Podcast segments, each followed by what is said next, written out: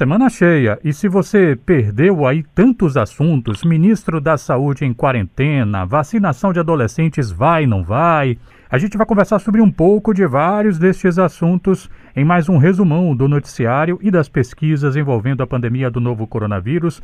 Eu converso mais uma vez com o médico infectologista Carlos Brits, coordenador do Núcleo de Pesquisa em Infectologia do Hospital das Clínicas. Professor, muito obrigado por atender a educadora. Boa tarde. Boa tarde, Renato. Professor, o ministro da Saúde, Marcelo Queiroga, teve de cumprir quarentena em Nova York, né? Depois dessa, depois dessa, enfim, dessa malfadada é, saída da comitiva brasileira para participar da Assembleia Geral da ONU. Teve toda aquela discussão sanitária com a prefeitura de Nova York. Quais seriam os cuidados que os integrantes dessa comitiva brasileira deveriam ter tomado e que devem tomar a partir de agora, professor? Eu não diria nem a partir de agora, isso deveria estar sendo uma rotina, porque nós pressupomos que as autoridades, principalmente autoridades de saúde, seriam as primeiras a dar o exemplo, deveriam ser as primeiras a dar o exemplo quando você enfrenta uma pandemia. E o que nós vemos é que, na realidade, essa cúpula diretiva da, do setor de saúde tem, na melhor das hipóteses, hesitado sobre a recomendação das medidas. E na, nos cenários mais difíceis têm rejeitado as medidas que são preconizadas no mundo inteiro. Então não é de espantar que casos surjam, porque, primeiro, nós vemos o dirigente máximo da nação andar sem máscara o tempo inteiro e se gabar disso, inclusive. E nós vemos pipocar em casos de, de Covid no, na esfera do governo federal rotineiramente. Isso tem acontecido com uma certa frequência. Então, na realidade, é uma consequência lógica. Se eu tenho um grupo que não se previne, não adota as medidas consideradas adequadas para a prevenção e está junto o tempo inteiro, obviamente, se um deles, e o que é bastante provável que um deles tenha contato com alguém em outro círculo, em outra esfera, infectado, se infecta e vai transmitir. Então, isso era uma coisa absolutamente previsível, tem acontecido com relativa frequência, são inúmeros os casos de relatos de Covid nessa instância de poder, então é lamentável, porque eles perderam a oportunidade ótima de dar um exemplo para a população, e deram um exemplo contrário, que não se deve fazer numa situação como essa. Professor, a gente teve toda uma confusão envolvendo a vacinação de adolescentes entre 12 e 17 anos. É, o Ministério da Saúde tinha retirado esse contingente sem comorbidade da fila, apontou risco à saúde.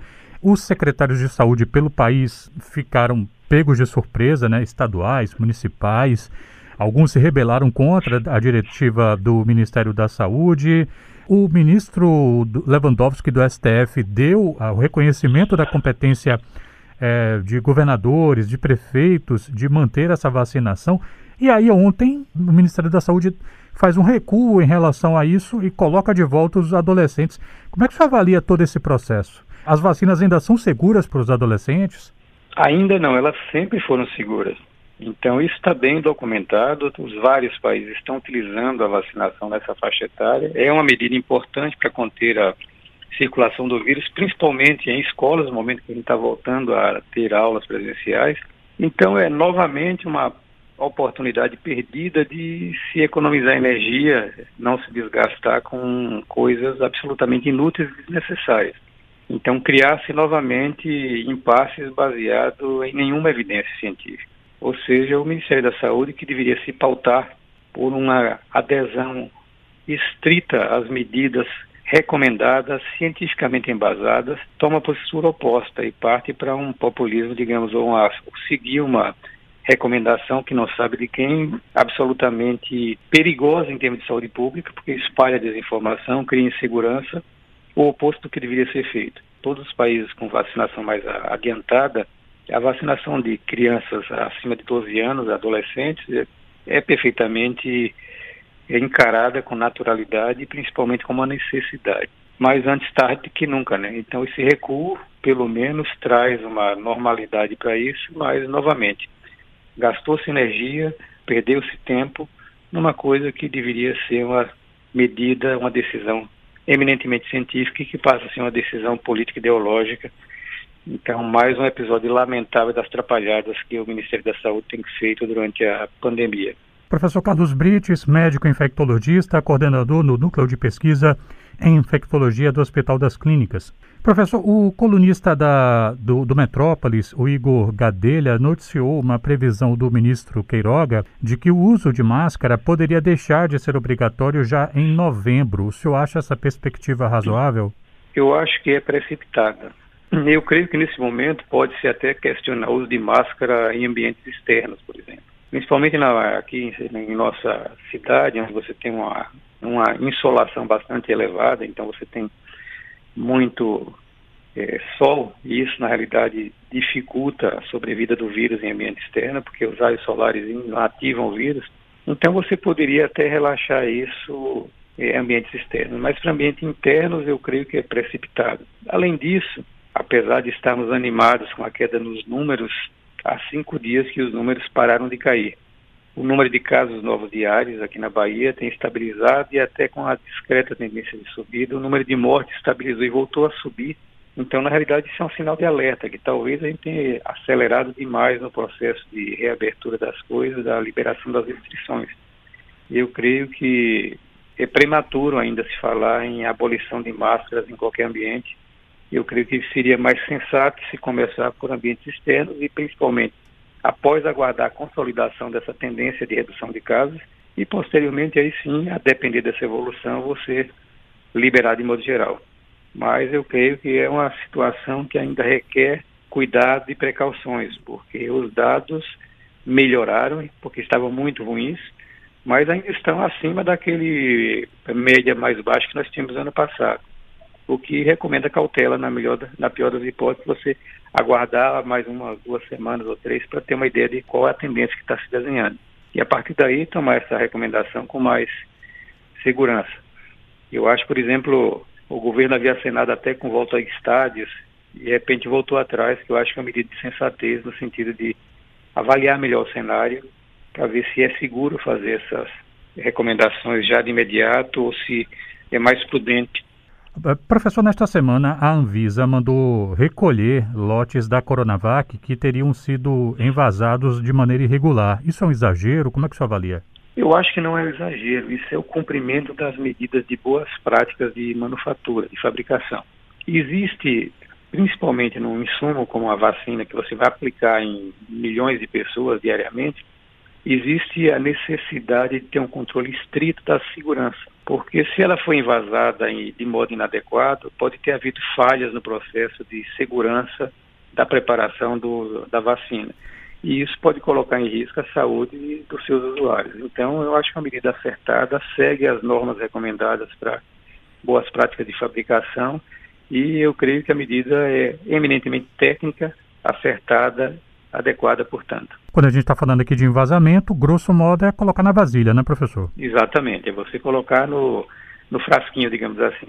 Perfeito. Então, esse processo final, isso pode levar, se for feito de modo inadequado, pode levar a contaminação, pode levar a qualquer outro tipo de problema que potencialmente poderiam causar inconvenientes para quem recebesse essa vacina. Então, é mais prudente, mais sensato e mais seguro descartar isso aí, aí até que seja revisto todo o processo.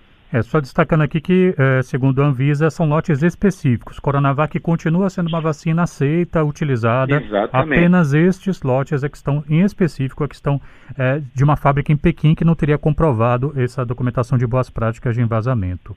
A gente lembra que nos Estados Unidos, logo no início da, da, da produção de vacinas, a, uma fábrica que fabrica simultaneamente Janssen e Oxford apresentou sinais de contaminação de uma vacina com a outra e 60 milhões de vacinas foram descartadas por uma medida de segurança até que fosse corrigido todo o problema. Então isso é essencial quando se trata de saúde pública. Falando ainda em vacinas, professor, o Senai Sematec iniciou, inicia né, neste mês aqui em Salvador a fase 1 de estudos de uma nova vacina contra a Covid-19. Como é que funciona? Uh, essa é uma vacina que aparentemente é baseada também na, na produção de replicons de RNA. Ou seja, ela é similar em conceito à vacina da Pfizer e da Moderna, que nós não temos aqui no Brasil, mas que é amplamente aplicada lá fora. O RNA mensageiro é, digamos, uma proteína responsável para orientar a célula na produção de outras proteínas, inclusive de anticorpos. Então, essas vacinas usam uma tecnologia que é, imita o RNA mensageiro que o vírus é, induziria na célula para produzir anticorpos. Então é como se fosse uma mensagenzinha fabricada que você manda para a célula dizendo produz anticorpos contra isso. E esse região que a gente quer que ele produza é justamente a do vírus onde você vai bloquear o processo de entrada. Então é uma tecnologia recente, mas que se mostrou muito eficaz agora na pandemia de Covid já está sendo aplicada em outras áreas. Várias vacinas podem surgir a partir daí, não só vacinas, mas também até tratamentos. É uma possibilidade de um produto interessante mas lembrar que fase 1 é aquela fase bem preliminar, é onde você vai sair do laboratório, testar em voluntários ou em animais inicialmente, para ver a segurança e se tem algum problema maior e a efetividade em produzir aquilo que se espera, ou seja, anticorpos. Então, normalmente, esses estudos iniciais saem da fase de laboratório e vai para voluntários saudáveis, onde você faz uma aplicação num número pequeno de pessoas e observa a partir daí como ele se comporta. Então, se não há nenhum problema de segurança identificado e se ela atinge, digamos, os objetivos iniciais, é produzir anticorpos em tal tal quantidade, aí você vai para a fase 2, é onde vê mais segurança, dose adequada, e finalmente fase 3, onde você vai testar a eficácia dela em realmente funcionar no ambiente clínico já. Professor Carlos Brits, médico infectologista, coordenador do Núcleo de Pesquisa em Infectologia, fazendo uma avaliação de algumas notícias e pesquisas recentes envolvendo a pandemia do novo coronavírus. Em uma outra ocasião, professor, o senhor já tinha comentado aqui a posição da Organização Mundial da Saúde, que em vez de investir numa terceira dose, digamos assim, em geral, né, da, da vacinação, que os países deveriam se preocupar com os países que não tiveram nem a primeira dose de, direito ou neles próprios garantirem a segunda dose. É, e a revista Lancet publicou um estudo que me parece que reforça esse entendimento. É o mesmo argumento que a gente está tratando aqui? Exatamente. A pandemia, em primeiro lugar, veio para ficar. A gente não vai se livrar do coronavírus. Ele, vamos ter que aprender a conviver com ele. Isso é uma coisa clara. Isso provavelmente vai significar que não, não é se, mas é quando você vai encontrar o coronavírus. Todos nós vamos ter contato com ele em algum momento, mais cedo ou mais tarde. A recomendação hoje é que esse encontro se dê nas melhores condições possíveis, ou seja, você esteja previamente vacinado porque esse encontro pode ser menos problemático, digamos assim, e menos de risco. Então, a ideia é que a vacina deva ser algo universal, algo que atinja a maioria da população, porque em todos os países. Caso contrário, você pode ser, digamos, uma área completamente vacinada, mas rodeada por uma ilha rodeada por países não vacinados, por exemplo, onde o vírus pode circular livremente se modificar e, eventualmente, selecionar uma variante que não seja afetada pela vacina, as vacinas disponíveis. Então, acho que até uma medida de segurança global, a gente garantir o máximo de pessoas vacinadas no mundo inteiro, porque quanto mais vacinados, menos vírus circulando. Quanto menos vírus circulando, menos chance de emergência de variantes potencialmente capazes de escapar das vacinas existentes. Então, além de ser uma medida humanitária, até você ter o cuidado com o seu vizinho, digamos assim, mas ao mesmo tempo você está se cuidando, porque você está evitando que eventualmente você, mesmo vacinado, vá estar de cara com o vírus que não respeite sua vacina. Professor, tem um certo tempo que eu estou querendo até conversar uma coisa aqui com o senhor, porque eu tenho percebido ao longo dos dias a recorrência de um certo tipo de manchete que vem aparecendo no noticiário por aí. Então, vou passar aqui só uma escalada para o senhor ter uma noção do que, é que eu estou querendo dizer. É o país, 30 de agosto. Ativista que liderou o movimento contra a máscara no Texas morre de Covid-19. Isto é, 8 de setembro. Morre ex-piloto que não quis tomar vacina. É, a notícia aqui está falando do, do ex-piloto Jorge Liz.